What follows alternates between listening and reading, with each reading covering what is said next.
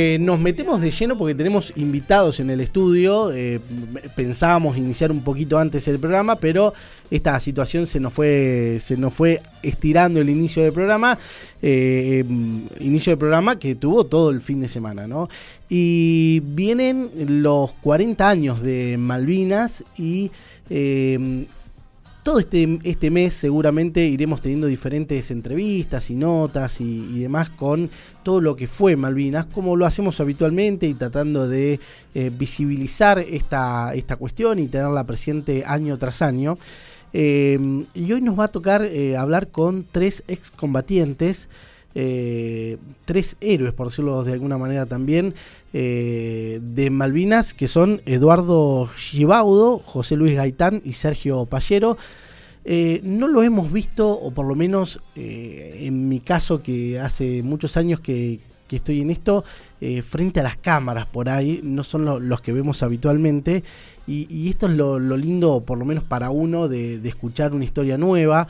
recién me contaba uno de ellos que por ahí lo contaba más en las escuelas y demás, que es parte de la malvinización, como ellos llaman, que es dar a conocer por todos lados lo que se vivió para que no vuelva a pasar de, esa manera, para, para, para que se recuerde, ¿no? Para que se tenga en la memoria. Eh, los saludo a ellos. ¿Cómo va, eh, Eduardo? Primero te saludo a vos, ¿cómo va? Gracias, muy bien, muy bien. Bueno, ¿cómo, cómo, se vive esto de los 40 años de Malvinas? Yo hablaba recién del inicio de clase, digo, mi hijo cuatro años y uno no lo puede creer cómo pasa el tiempo. ¿Cómo pasa el tiempo para esto, no? Que es, es la antítesis. Sí, no, en un caso muy importante, es más un aniversario, 40 años. Eh, y uno está con todas las expectativas. Eh, ¿qué, te puedo decir? Estoy orgulloso uno de, haber estado ahí, que se nos recuerde. ¿eh? Eduardo, ¿cómo, ¿cómo fue tu paso por, por Malvinas? ¿Cómo, ¿Cómo fue aquella época? Y yo ¿Qué, edad tenías? Tenía 20 años en ese entonces, porque tuve prórroga en las. Eh, iba a seguir a la escuela, ten, eh, la escuela técnica y la. Eh, y no la pude, después de que no pude anular esa prórroga, entonces en vez de hacer los 18 años tuve que hacer los 20 años. este Y bueno, me tocó, como soldado, me tocó ir a Colonia Sarmiento, en Chubut, en la compañía de Ingenieros 9. Cuando llegó la el 2 de abril, eh, la compañía mía eh, nos embarcamos, eh, fuimos hasta Comodoro Rivadavia y de ahí nos fuimos en avión hasta Puerto Argentino, ya habían tomado las islas. Claro.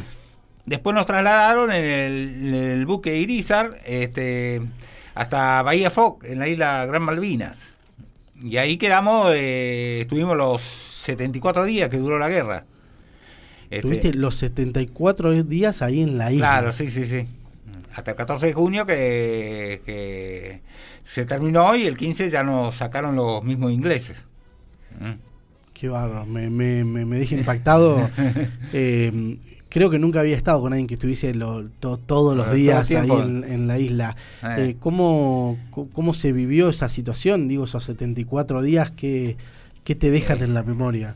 Y eh, al principio nosotros estábamos, era una estancia donde estábamos, en Bahía Foca era una estancia, que la habían tomado los argentinos y al principio estábamos ahí en las casas de los que los dueños de la estancia, que los Kelper, que se habían ido, que se habían retirado.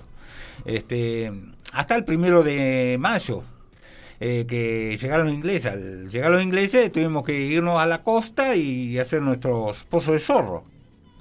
Eh, y ahí vivíamos del 1 de mayo hasta el 14 de junio, eh, vivíamos en los Pozos de Zorro, que, que fue hasta que terminó la guerra. ¿eh? Ahí, no... ¿Ustedes ahí estuvieron en combate? ¿Cómo, donde estaba yo, que era una estancia, de noche eran todos los días los barcos, porque ahí pasaban los barcos en el estrecho de San Carlos que iban a, la capital, a Puerto Argentino. Y a la pasada, que duraba una hora, más o menos nos eh, bombardeaban. Eh, todas las noches, era continuo eso. Y a la mañana eran los aviones. Los aviones que más o menos a las 9, 10 de la mañana ya venían los aviones y nos, también nos tiraban ráfagas ametralladoras y, y se iban. Y casi todas las mañanas era eso. Por tierra no, por tierra combate cuerpo a cuerpo no, porque no, no, no tuvimos estamos nosotros, sabíamos que éramos pocos y... nunca se bajaron, digamos. No, no, no, no. Eh, siempre fue por barco y aviones, en la zona donde estaba yo. Em, siempre me grafico mucho cuando alguien va hablando y me, me, genera esto de decir, por la noche bombardeaban con barcos, por la mañana con aviones. Eh, el momento más difícil que es cuando uno necesita también descansar, ¿no? Eh, ¿Cómo...? Y se iba acostumbrando uno, se iba acostumbrando, ya le, ya, ya, ya sabía que era más o menos, que todos los días iba a ser igual. Eh, y aparte teníamos que hacer la guardia igual. Eran de día no tanto, pero de noche eran neblina, viento y no uno estaba de guardia ahí, no sabía, no se escuchaba nada, no se veía nada, no sabía si que si al lado tuyo estaba el enemigo, porque no no, no nada de nada, nada mismo en el medio de la isla. Sí. Eh, ¿Cuántos eran ustedes ahí en ese momento? Eh, bueno, mi, mi compañía éramos 80, pero había otro más otro grupo más que era de Comodoro de Arabia. En total seríamos unos 200 más o menos. ¿Mm? Todo un, todo un pueblo que se arma ahí. Sí, sí. Y demás. Eh, ¿cómo, estaba la Argentina o cómo estaban ustedes preparados o con, armas y demás para enfrentar esa guerra? Mi, mi percepción desde, desde la edad que tengo y lo que he escuchado de Malvinas, yo tengo 34 años, 35, eh, es que medios que los mandaron así sin nada y, sí, de, mi imagen es con un fusil y nada más. Claro. Eh, ¿Cómo estaba el argentino? ¿Cómo estaban ustedes preparados para eso? Y mirá, yo, eh, nosotros teníamos un fusil. Eh, pero el fusil ese, mientras teníamos un líquido para limpiarlo, más o menos lo limpiábamos. Se acabó el líquido y ya se empezó a agarrar con la misma tierra, arenilla, ya se empezó a ensuciar y al último ya no, no andaba más el fusil. No tiré ningún tiro, pero no andaba más, el fusil no andaba más. Así que si era una batalla cuerpo a cuerpo, no, no teníamos cómo defenderlo. No, no teníamos armamento. Qué bárbaro. Eh. Y mm, de esos 74 días, eh, ¿sufrieron la muerte de, algún compañero? ¿Cómo, ¿Cómo, se vivían esas situaciones que, digo, porque si es todos los días la, la misma situación de, de, disparos de, y demás, ¿cómo, se vive esa situación? Eh, y eh, hubo heridos, porque estaba había un barco que era de la Marina Mercante y le, eh, como es, había los oficiales, oficiales que sabían estar arriba del barco, cuando venían los aviones no se alcanzaban, no se alcanzaban a bajar y por lo tanto los aviones le pegaban y hubo heridos ahí. Eh, muertos, eh, hubo uno solo, pero se pero no se mató él, no el muchacho de la Marina Mercante que estaba muy asustado y no, no resistió. Pero no. Sí, volvamos a la, a la edad que tenías, 20 años. Sí, sí, sí, sí, era también muy joven, muchacho, de, La, edad nuestra era ese muchacho también. Eh, ¿Cómo, ¿Cómo fue la salida? ¿Cómo, cómo vos decís que los, expulsaron? Los... Eh, sacaron, lo sacaron. Vino una, el 14 terminó la guerra y el 15 vino una fragata eh, inglesa eh, y nos retiró a todos. Nos sacó las armas, todo y nos retiró. Eh, nos llevó al eh, al centro del estrecho de San Carlos, que ahí estaba un transatlántico de ellos, el Norland, y que ahí también eh, sacó gente de Ganso Verde y después nos, dirigimos a la capital, a Puerto Argentina, y rescató más, más eh, soldados. Y nos iban a llevar a Uruguay, a Montevideo, porque estaban peleadas las Fuerzas Armadas. Claro. pero después llegaron a un acuerdo a las Fuerzas Armadas y nos dejaron en Puerto Madre. Ahí desembarcamos todos. ¿Cómo era el trato con los ingleses ya terminada la guerra, digamos? No, no, te digo la verdad, no, no, tuvimos nunca un problema. No.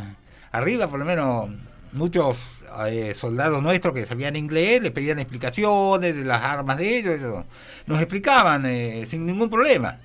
como si fuesen amigos. Sí, sí, sí, sí, sí. Sí, sí, parece que nunca hubiéramos combatido. Y después arriba estamos encerrados a cuatro en un cuarto y Y nos daban de comer a las 7 de la tarde y a las 7 de la mañana. Eran los horarios que tenían ellos. Y ahí estamos, eh, eh, estuvimos eh, seis días, va del 5 días, del 14 hasta el 20, que nos desembarcamos en Puerto Madrid. Ahí nos dejaron a todos. ¿Cómo fue el recibimiento de la Argentina? Bueno, de, cuando llegamos a Puerto Madrid no tuvimos contacto con la gente porque de ahí nos trasladaron en avión a un cuartel en Comodoro Rivadavia y estuvimos tres días y después nos llevaron a, donde pertenecía yo, que era Sarmiento, en Chubut.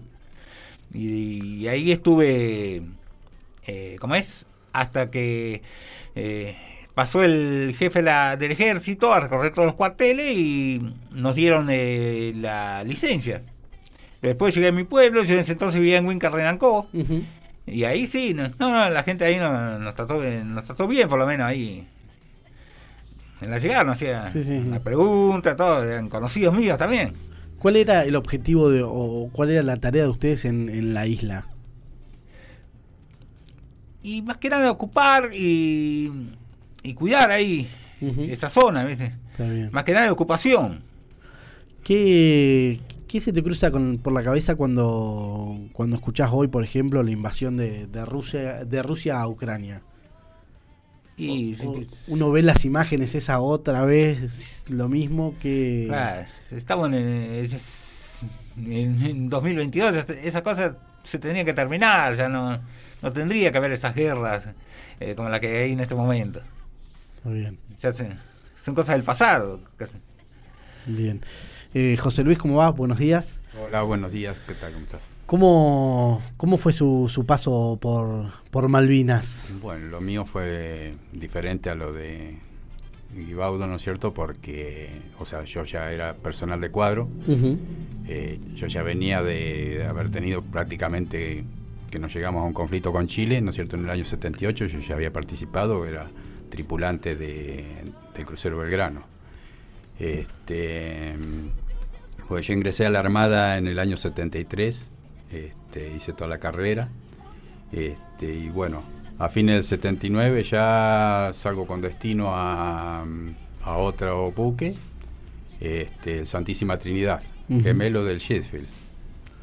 Este, inclusive tengo una foto donde estamos en el puerto de Portsmouth, Inglaterra, este, donde está amarrado el Sheffield y la Santísima Trinidad, los dos juntos, ¿no es cierto?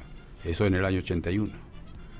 Este, nosotros regresamos al país el 21 de diciembre del 81 este, y dejamos amigos allá en la base naval este, que nos dieron cursos allá y este, bueno, y en abril nos encontramos, o sea, no en abril, sino eh, nosotros salpamos el 28 de marzo desde Puerto Belgrano este, con el rumbo sur, que no sabíamos dónde íbamos. Nosotros habíamos estado haciendo una navegación anterior a esa fecha y regresamos a puerto el 26 de marzo.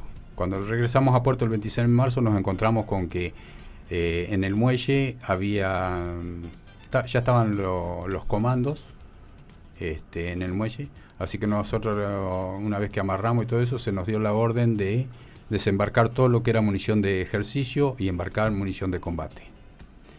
Bueno, y estaban todos los infantes ahí. Lo primero que pensamos por ahí, eh, que eran maniobras en conjunto que íbamos a hacer, algo de eso. Este, no se nos comunicó nada en ningún momento. Y bueno, y el 28 de marzo zarpamos con rumbo sur, me fui al puente comando y me fijo, íbamos con rumbo 180, llegamos rumbo sur ya sabíamos que algo se estaba, porque habíamos embarcado munición de combate, entonces algo raro había. Y yo lo En ese momento no, no, no se les informa nada. Nada. es, todo una cuestión de orden. No, no, para porque a, medida, a medida que. o sea, el comandante, a medida que íbamos, o sea, el día tanto, tenían que abrir un sobre y ahí les iban informando todos los pasos a seguir. Claro. Este. Eh, así que eh, vimos que íbamos con rumbo sur, yo lo primero que pensé, conflicto con Chile, porque para el sur, ¿qué, otro lado podríamos ir, no es cierto? ya habíamos ido una vuelta, claro, con el crucero nosotros íbamos, cuando el conflicto con Chile, íbamos dando vueltas ya cerca de la Antártida para atacar a Chile por el Pacífico, ¿no es cierto? Entonces pensábamos también lo mismo. Este, y bueno, ya el día 30 más o menos, este, habían sacado el helicóptero, el buque nuestro tenía helicóptero, lo habían sacado a la pista de vuelo y se me da por ir al hangar y en el hangar, bueno, estaban los comandos, entre ellos estaba el capitán Yachino, Sabarot, este, con el resto de los comandos y todo eso, y habían desplegado todo lo que era el mapa de, de Malvinas. Este, así que bueno, en ese momento fue cuando no, o sea, yo me di cuenta de dónde íbamos, ¿no es cierto? Este, y bueno, ya a partir de ese momento, bueno, ya se empezó a correr todo en el buque y bueno, ya después ya nos comunicaron que todo que íbamos a tomar Malvinas. Este, así que bueno, nosotros llegamos a Malvinas el primero de abril a las 22 horas llegamos. O sea, nosotros entramos por una bahía que era Bahía Enriqueta. Este, es como un canal con poca profundidad, así que desde proa tenían que ir midiendo porque como el buque nuestro era un buque antisubmarino, eso entonces por debajo tiene el sonar, ¿no es cierto? Y tenían que ir midiendo para que no, fuera, a encallar, claro. fuera a encallar. Este, así que nos arrimamos, ya era de noche, de noche, una noche espectacular, una luna llena, inolvidable. Este, así que una vez que fondeamos, o sea, se, lanzó el ancla, ¿no es cierto? Se fondea este, empieza toda la maniobra del desembarco de los comandos. Y yo en ese momento tenía como puesto de combate una caja de emergencia que era donde se controlaba el cañón. el buque tenía un solo cañón. Este, y después tenía los misiles. Entonces yo operaba lo que era la caja de emergencia en el caso de que dejara de funcionar eh, la, parte principal, ¿no es cierto?, que se manejaba todo desde el cuarto de operaciones, eh, pasaba a operar yo desde la caja de emergencia. Este, así que bueno, eh, empieza el desembarco, porque empiezan a bajar los gomones, los infantes, todo eso, y bueno, y empiezan a salir rumbo a, la isla, que, les quedaba ahí cerquita nomás la costa, este, y se veían con la luz de la luna se veían, yo me acordaba las películas que veía de guerra cuando era chico, ¿no es cierto?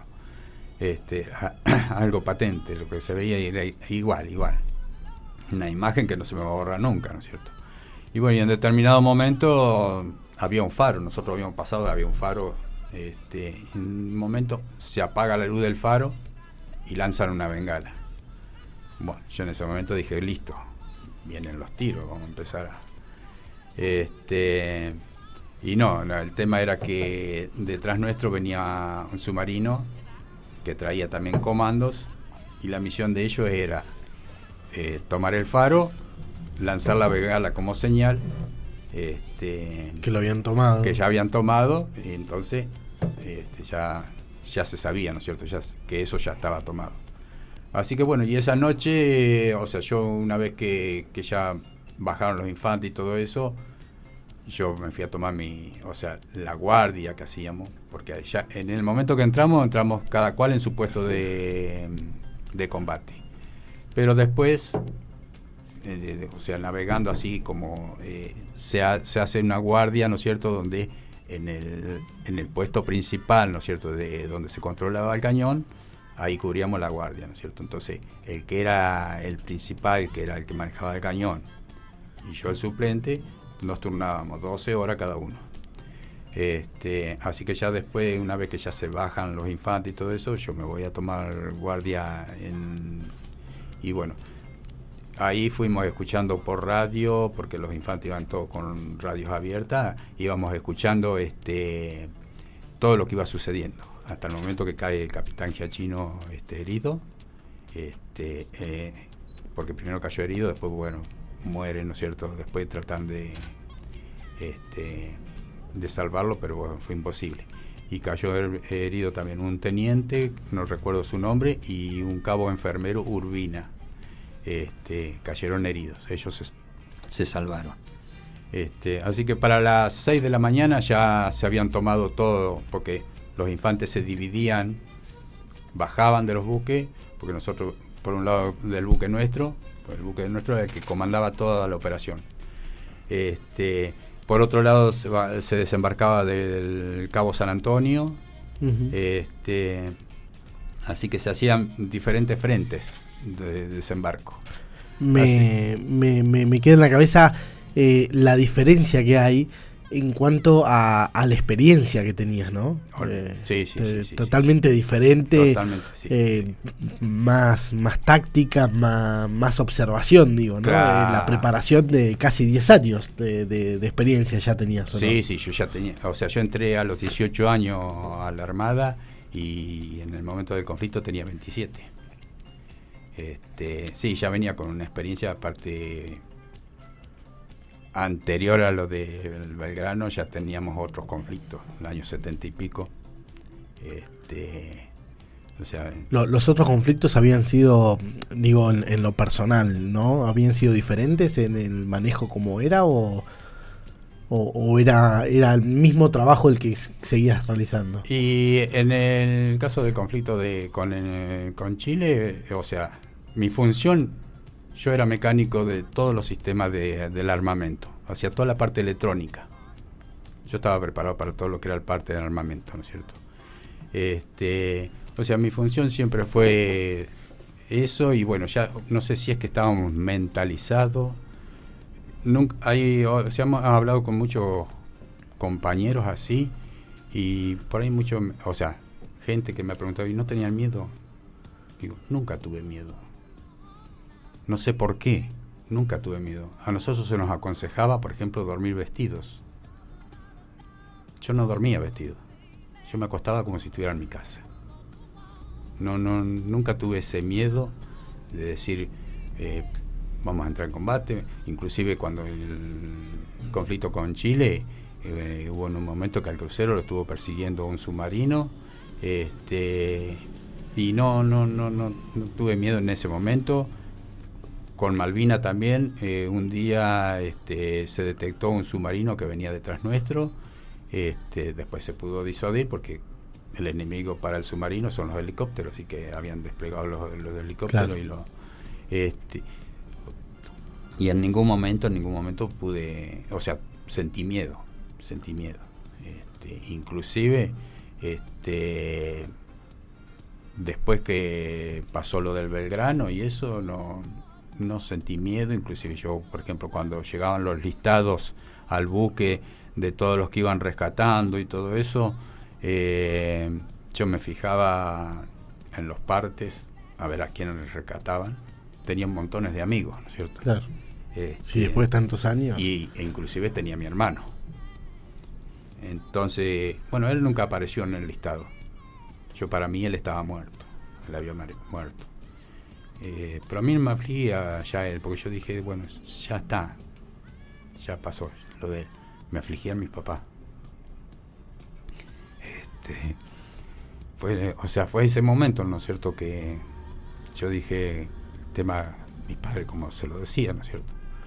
Así que después nosotros regresamos para reprovisionarnos a Puerto Belgrano y todo eso, y a ellos ya los habían traído a Puerto, así que ahí le dije, me dijo, bueno, que se venían, les daban vacaciones, ellos se venían para acá, nosotros regresábamos a la zona de conflicto. ¿Cuándo te enteraste que tu hermano estaba vivo? Y porque nosotros regresamos a Puerto Belgrano para reaprovisionarnos, este, porque inclusive habíamos tenido una avería, entonces teníamos que volver sí o sí. Este, así que ni bien pusieron la planchada para bajarnos, yo me bajé, me fui, tenía un amigo, este, que sabía todos los movimientos en la base, porque él estaba en la base, entonces fui y le dije, che, Juan, le digo, mi hermano, dice, no, está en Campo Sarmiento, dice, este, listo, vamos a verlo. Me fui, bueno, y ahí me, reencontré con él. Este, ¿Qué, peso saca uno encima con eso? No, olvídate. Este, inclusive me dijo que se venían ya para Pico, porque los mandaba para acá. Así que le digo, bueno, listo, chao, andate tranquilo ya me quedé, pero más que tranquilo ya ahí. A partir de ese momento, nosotros volvimos a zarpar, que nos volvimos a ir para el sur y todo. Este, pues nosotros también estuvimos hasta el último momento y más todavía de los 74 días porque este, después a medida que iban trayendo los prisioneros que habían tomado los ingleses, nosotros tuvimos que escoltar el Canberra hasta Puerto Madryn y después volverlo a escoltar para que se fuera y todos estar escoltando este, los buques que venían a traer los, Así que fuimos de los últimos prácticamente en regresar En terminar todo. En terminar todo. ¿Y, vos de ahí después te retiraste o...? Y yo me quedé hasta noviembre del 84. Porque en el 83, el 83 cuando ya regresa la democracia y todo eso, después este, el ministro de Defensa dijo, este, todo aquel que se quiera ir, aunque tenga contrato, se puede ir yo tenía contrato porque a mí se me había, al, haber estado en comisión en el extranjero, este, se me había renovado el contrato automáticamente. Y entonces yo dije, no, me voy. Me voy porque yo sabía que, es, o sea, si bien yo siempre tuve sentimiento, ¿no es cierto?, ese con la Armada, la Armada a mí me dio mucho. Me formó, me enseñó una profesión, porque hay, hay, muchos que por ahí dicen la escuela de mecánica, está muy mal vista la escuela de mecánica, pero era un lugar donde mucha gente y más del norte, yo tengo compañeros míos que se retiraron su oficial mayor. Este, no tenían, bueno, habían terminado la primaria eran todo lo que tenían y vivían allá en la montaña, ponerle, este, tengo compañeros de Catamarca, Jujuy, este, y no tenían ninguna posibilidad de salir adelante de nada. Este, y del norte venían gente que y se especializaba, se hacían profesionales. Eh, José lo, mismo que le preguntaba a él, ¿no? Em, te, daba, digo por la experiencia de, la charla trayectoria con la que encararon Malvinas, o tu trayectoria. Eh, te daba la misma sensación que a él de, em, de, de, que la Argentina estaba desprotegida en cuanto a armamento, en cuanto a, desarrollo de lo que era la Fuerza Armada, o, vos ya con tu capacitación era totalmente diferente, diferente esa mirada. Sí, lo que pasa que en el caso de, de la Armada, ¿no es cierto? Eh, nosotros contábamos con algunos buques nuevo. Así, igual teníamos buques de la Segunda Guerra Mundial. ¿No es cierto? Y teníamos que enfrentar a una a una flota inglesa que la conocíamos bien, o sea, en el caso mío, en el caso de los que tripulantes del Hércules, que también habían estado en Inglaterra, conocíamos bien la flota que tenían. Sabíamos los barcos que tenían, sabíamos que eran superiores a nosotros. Este, pero muchas veces pueden ser superior eh, en tener más tecnología, pero vos viste lo que pasó con el tema de, de la aviación. Ellos tenían muy buenos aviones, los HAR y todo eso, pero los pilotos nuestros... Eran otra cosa. El argentino, eh, lo que no... Mira, nosotros eh, hicimos un ejercicio frente a Mar del Plata, antes de que llegaran los ingleses, con los aviones adaptaron este, al Pucará este, torpedos. Después en la isla este, se, se puso una plataforma de ESOCET, ¿no es cierto? Que eran para lanzar desde un buque en movimiento hacia otro buque, ¿no es cierto? Bueno, lo, lo pusieron en, en tierra lo adaptaron para tirar de tierra.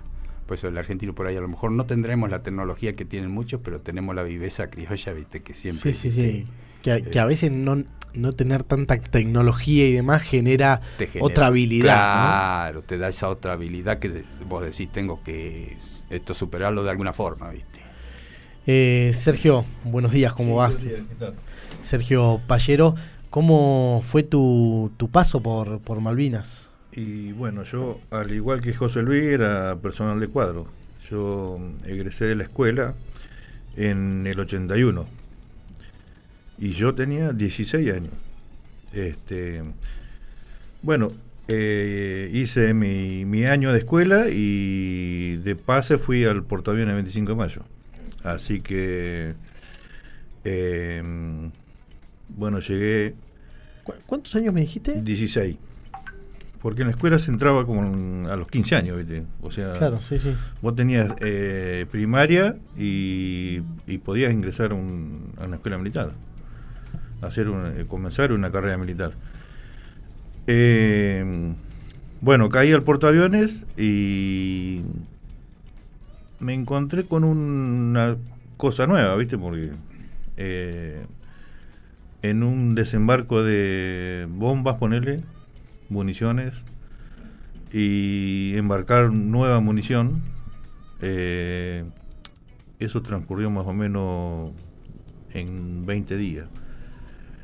Y en un 28 de marzo más o menos zarpamos, que iba a ser mi primera navegación.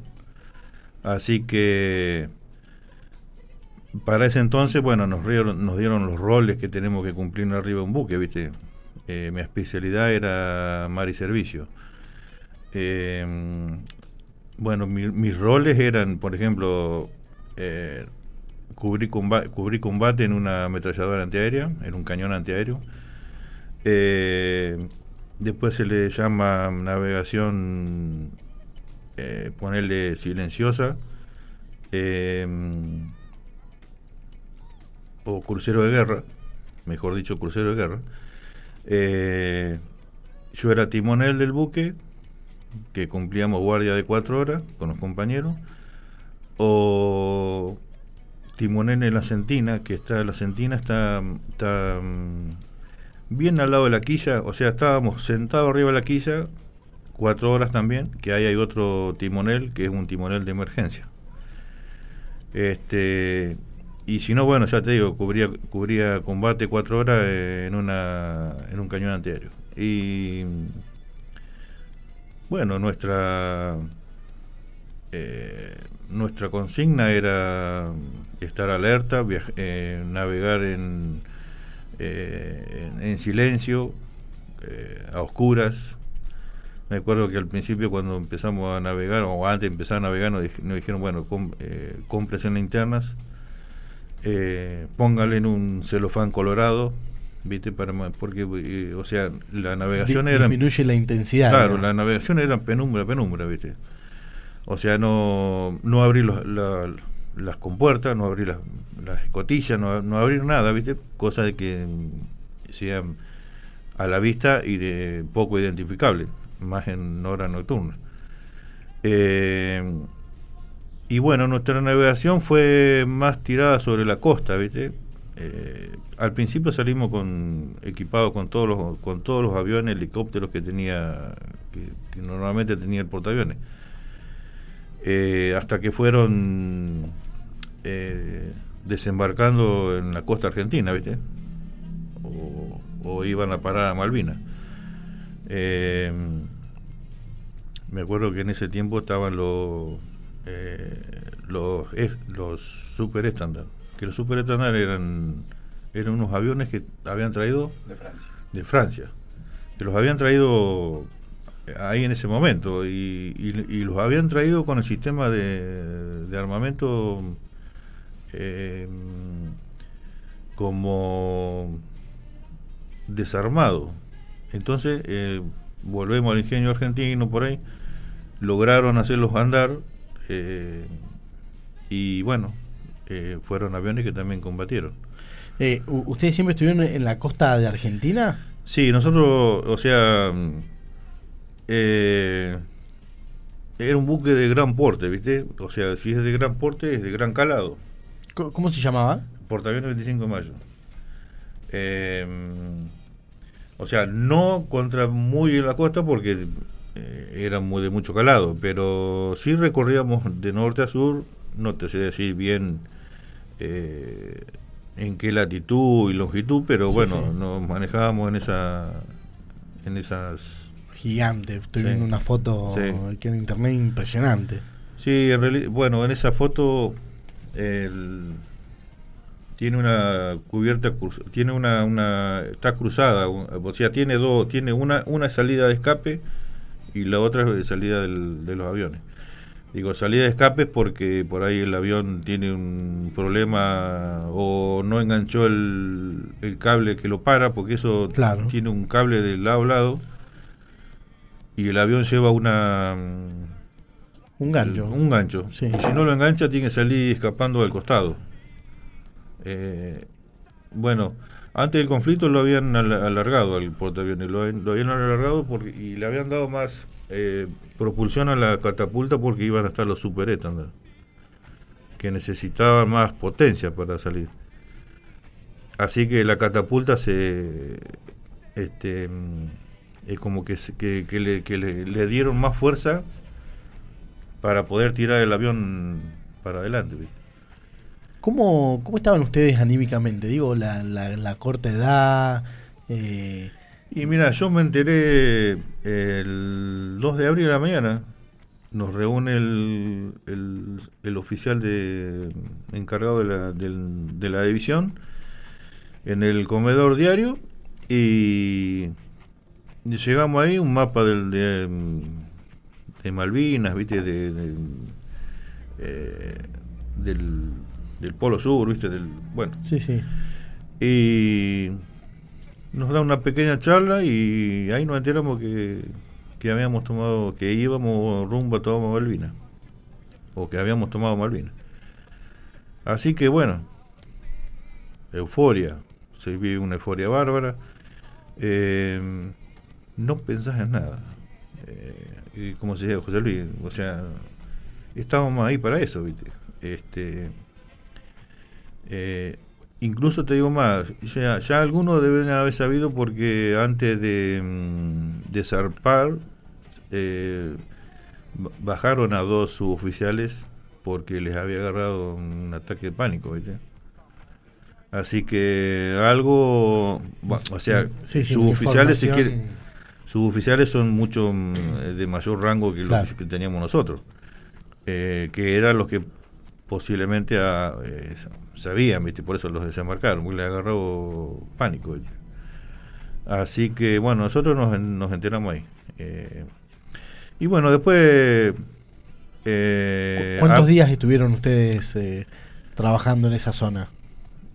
Y navegamos más o menos al principio como 20 días, después volvimos también a reaprovisionarnos, volvimos a salir y habremos estado otros 15 días más navegando. Eh, bueno, la, la, dotación del portaaviones era, calculo yo, 1.200 personas, ¿viste? Así que cuando, cuando se armó el conflicto embarcaron toda la flotilla de, de, aviones y con ello los mecánicos, pilotos, bueno, así que se habrán embarcado unas 200 personas más. Em, así que bueno, cortaron el. o sea, uno viste que allá, bueno, nosotros decimos el rancho. Rancho ya era mm, eh, en menos tiempo, eh, todo todo acotado a la situación, todo, eh, o sea, la comida, menos comida, tenías que estar menos tiempo comiendo, las raciones de agua también eran más acortadas. ¿Eso en qué momento empezó a pasar eso? Y en el momento que, que zarpamos, porque ya zarpamos con toda la mm, con toda la gente de más, ¿viste? el 28. Eh, ya, ya nos habían comunicado eh, que hiciéramos uso racional del agua, que los baños iban a ser de 45 minutos. Si bien había varios, varias duchas, eh, no te alcanzaban los 45 minutos para todo, ¿viste? Así que también nos dijeron, dice, bueno, duerman vestido eh, a nosotros nos proveen, eh, por ejemplo, un gabán de grueso, eh, de, paño, ¿viste? Y más todos, todo eso puesto, más arriba el salvavidas, ¿viste? Esos salvavidas de, de, de Tergopol. Sí. Bueno, teníamos que dormir todo vestido, sí, nos habían dicho, duerman vestido. Y, y yo dormía vestido.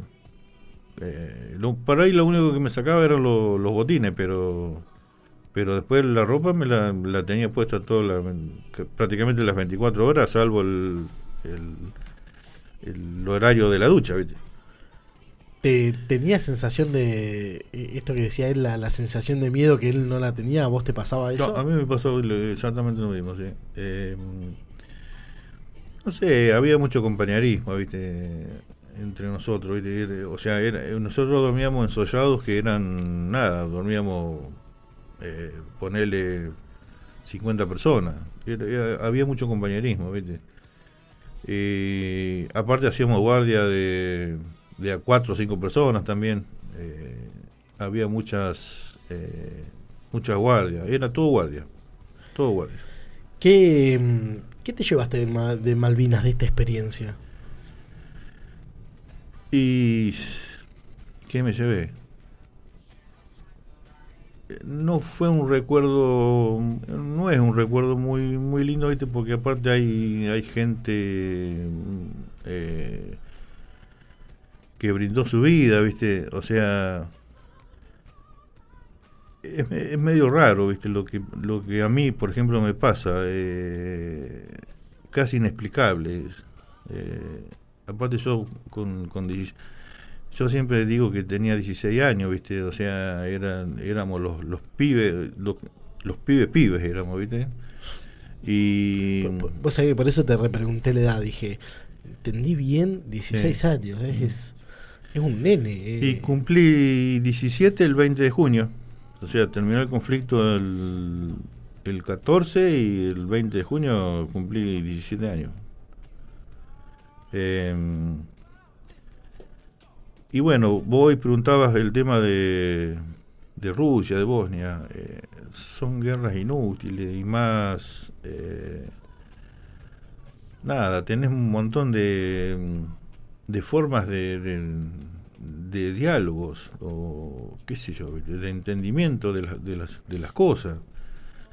Eh, una guerra no debe llevar a esto, ¿viste? A, hacer sufrir al pueblo, porque aparte, bueno, allá en Malvinas por ahí no se o sea no viste no se la agarraron con, con la gente con el conviviente de la isla viste o sea al contrario se lo respetó que es muy distinto a lo que está pasando allá cómo cómo lo, una pregunta general a los tres cómo lo viven hoy eh, por ahí a vos ya te pregunté pero cómo lo viven hoy a 40 días de, de a 40 años perdón de de Malvinas eh, todo este proceso digo de de, lo que te llevaste, de lo bueno, de lo malo, del recuerdo, de, vos decís, por ahí no fue una buena experiencia, pero, pero es algo que te acompaña hoy, te acompaña todos los días, seguramente no se olvidan nunca.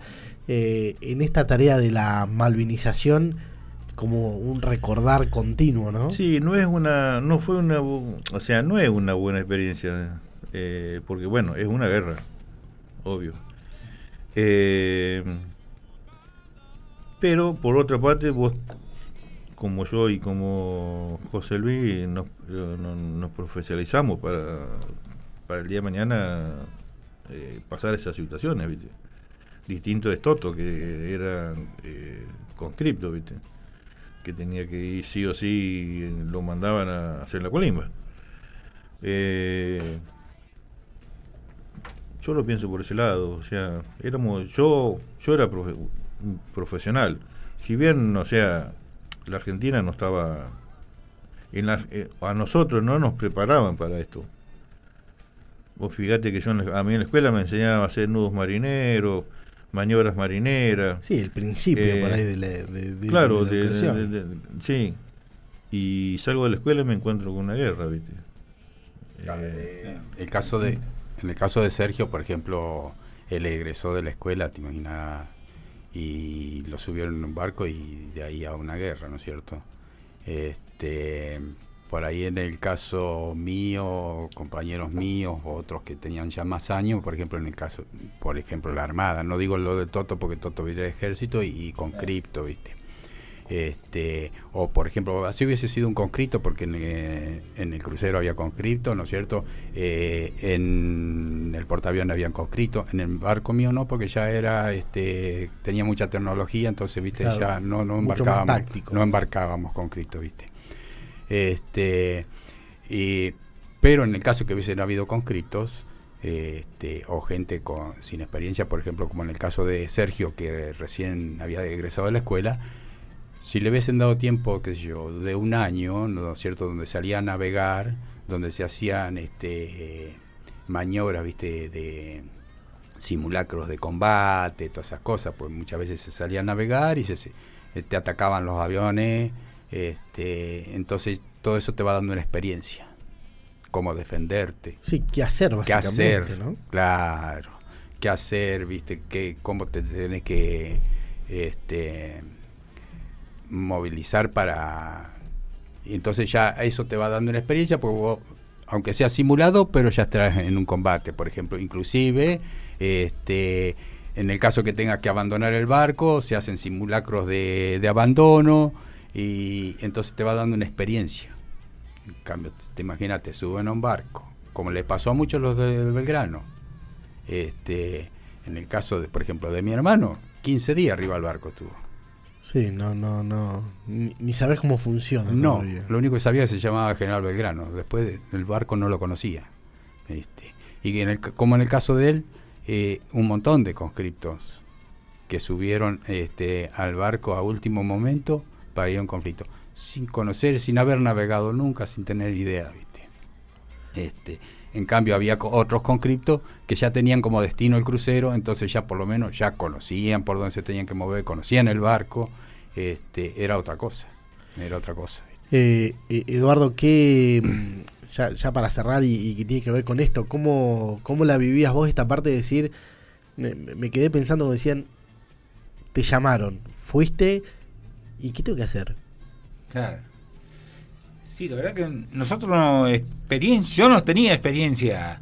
Eh, nos, hicieron practicar un poco de tiro nomás en el cuartel y después, listo, ni sabíamos a dónde íbamos a ir porque primero nos decían que íbamos a Chile, que se habían metido los chilenos en la Argentina, después nos decían que posiblemente íbamos a Malvinas porque había un buque, un buque inglés que había, había llegado a Malvinas Así que no, no sabíamos, ni, ni teníamos experiencia en nada. Yo nunca había tirado con un, fusil.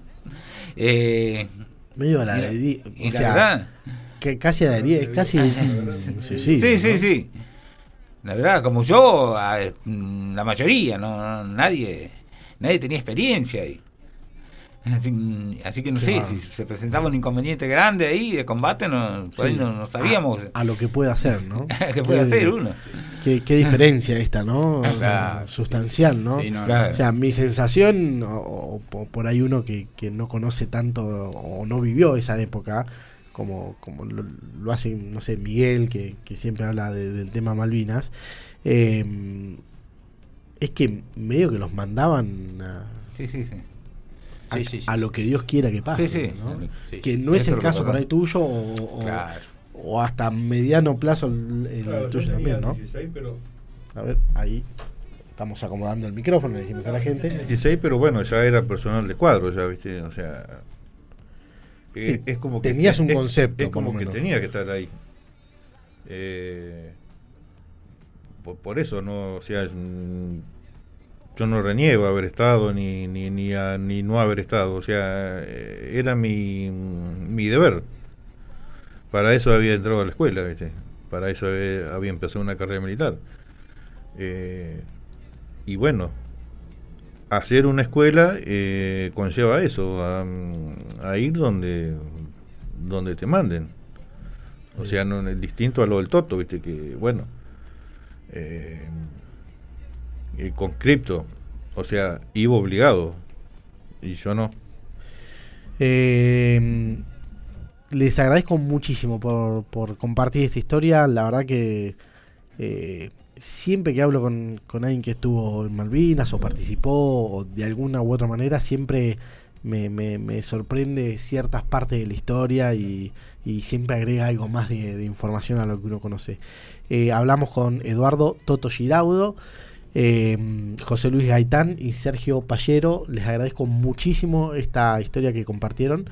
Decime. Eh, sí, no, no, yo te quería agradecer a vos por habernos brindado este espacio, este, haber podido hacer este, eh, escuchado, ¿no es cierto? Y que la gente conozca también otra parte, ¿no es cierto? Porque te digo una cosa, estamos marginados nosotros nosotros no pertenecemos al centro de, Pico. O sea, pertenecimos en un momento, este, nos han alejado eh, porque no participamos de la política. Nosotros somos apolíticos. Para nosotros Malvinas es Malvina. La política es otra cosa. ¿No es cierto? Este, hace muy pocos días nos mandaron un audio que estábamos pidiendo un beneficio, ¿no es cierto? Porque en el caso mío de Toto no tenemos obra social de, eh, ¿cómo es? De siempre. Tenemos PAMI solamente, por ahí PAMI se nos corta este, y nos quedamos sin, este, sin obra social. Entonces, como cobramos una pensión provincial, estábamos pidiendo este, que se nos... Que les den una obra social. Que nos den una obra social. No somos muchos. a nivel provincial seremos 12, 13. Este, acá se le habló a gente del centro de acá de Pico y nos dijeron que si seguimos votando al PRO, ellos no saben a quién votan, porque yo puedo votar a cualquiera, ¿no es cierto? No saben de, mm, ¿Cómo se llama la agrupación? Eh, Alberto Melgaray. Alberto Melgaray. Sí, nos dijeron que si seguimos votando al PRO no vamos a tener ningún beneficio. Este, ¿Ellos sí tienen este beneficio o no? Sí, sí, porque la mayoría, por ejemplo, en el caso de Sergio, trabajó en la provincia, o sea, en municipalidad, entonces tienen la obra social de siempre. Está bien. Este, y la mayoría han trabajado o en casa gobierno o en municipalidad, entonces tienen la obra social. En el caso mío no, porque yo trabajaba siempre particular. Eh, Toto trabajó en el ferrocarril. Este, entonces después está eh, Joffre de acá de Pico también, que tampoco tiene la obra social. John creo que tampoco. Somos varios. Eh, ah, Novillo, Abel Novillo también. Este, entonces estamos reclamando eso, a ver si por lo menos nos pueden... El gobernador se comprometió, Novillo habló con el gobernador para el aniversario de Pico, se comprometió en, solucionarnos el problema, pero hasta el día de hoy no, no, no, tenemos ninguna solución, ¿no es cierto? Y bueno, y acá desde el centro dicen, tienen que participar, pero la participación es política. Yo, o sea, estoy con el Centro de Veteranos de Guerra de Santa Rosa, que es... este el primero que se que hubo en la provincia, no sé, y nuclea a todos los veteranos de guerra. Pero de acá ¿Ustedes participan de los actos que se hacen acá en General Pico conmemorando este No, no, no, no, porque lo, consideran una cuestión netamente política. Es política, porque aparte acá esto está manejado por cuatro personas nada más. Acá en Pico, el centro está manejado por cuatro personas. Este y toman decisiones a nivel provincial por todos. ¿no es cierto? ¿Por qué? Porque se manejan por la política. Directamente ellos de acá, a casa gobierno, este, y no nos tienen en cuenta, no nos hacen cosas y no nos consultan. Por ejemplo, para hacer el acto acá, no nos llamaron nunca. Ellos, ellos, la excusa de ellos es que tenemos que participar del centro. Pero nosotros no participamos en política. Si fuera político el centro, tal vez participaríamos. Pero yo participé del centro. Participé del centro no me dieron la participación que realmente tenía que tener, este, porque cuando tenían que hacer algo donde iba a haber una foto, este, no te avisaban nada. Siempre los cabecillas, ¿viste? Siempre los cabecillas. Y así, por eso se fue retirando la gente. Te digo, acá en Pico, que viven acá en Pico, somos 17 veteranos de guerra. 11 no estamos con el centro. O sea, somos mayoría los que no estamos. Este, por algo debe ser. Sí, volviendo también a la obra social, viste, eh, yo no entiendo porque, eh, o sea, de entrada se hizo mal, eh, porque si a vos te pagan una pensión y te y, te, dicen sí, vos vos cobrás una pensión como veterano de verdad a nivel provincial. Eh, tenés una forma de, de, que el instituto te cobre a vos para, para vos tener la obra social. Porque así. O sea, en la ley hay, un, hay que cambiar una... En la ley provincial. Sí, hay que cambiar una, un renglón en la ley provincial nada más. Eh, en eso se basa eh, que el resto que no tiene siempre de la provincia eh, lo tenga. Se, se basa en cambiar un renglón nada más. Y bueno, estamos a la espera. Sí, además con el correspondiente aporte, ¿no? Claro, porque tienen forma, ellos tienen forma de cobrarse como si me lo cobran a mí. Yo soy jubilado y pensionado. o sea, yo a mí por la jubilación me, descuentan el siempre. Y tienen forma de cobrarse, porque a mí me descuentan siempre. Es lo mismo que ellos. Eh, no entiendo por qué la, la, pensión, por qué pensión provincial. Cualquier pensionado provincial tiene el SEMPRE, cualquiera, ya sea de la provincia, eh, o sea de policía, o de algún, eh, de, algún estrado provincial, o que haya trabajado en, en, la justicia, donde sea. no entiendo por qué esta pensión, no, no, que es a nivel provincial, no, tiene, no les cubre el. Eh, ya te digo, hay que cambiar un, un rengloncito nomás. Y poner la buena voluntad.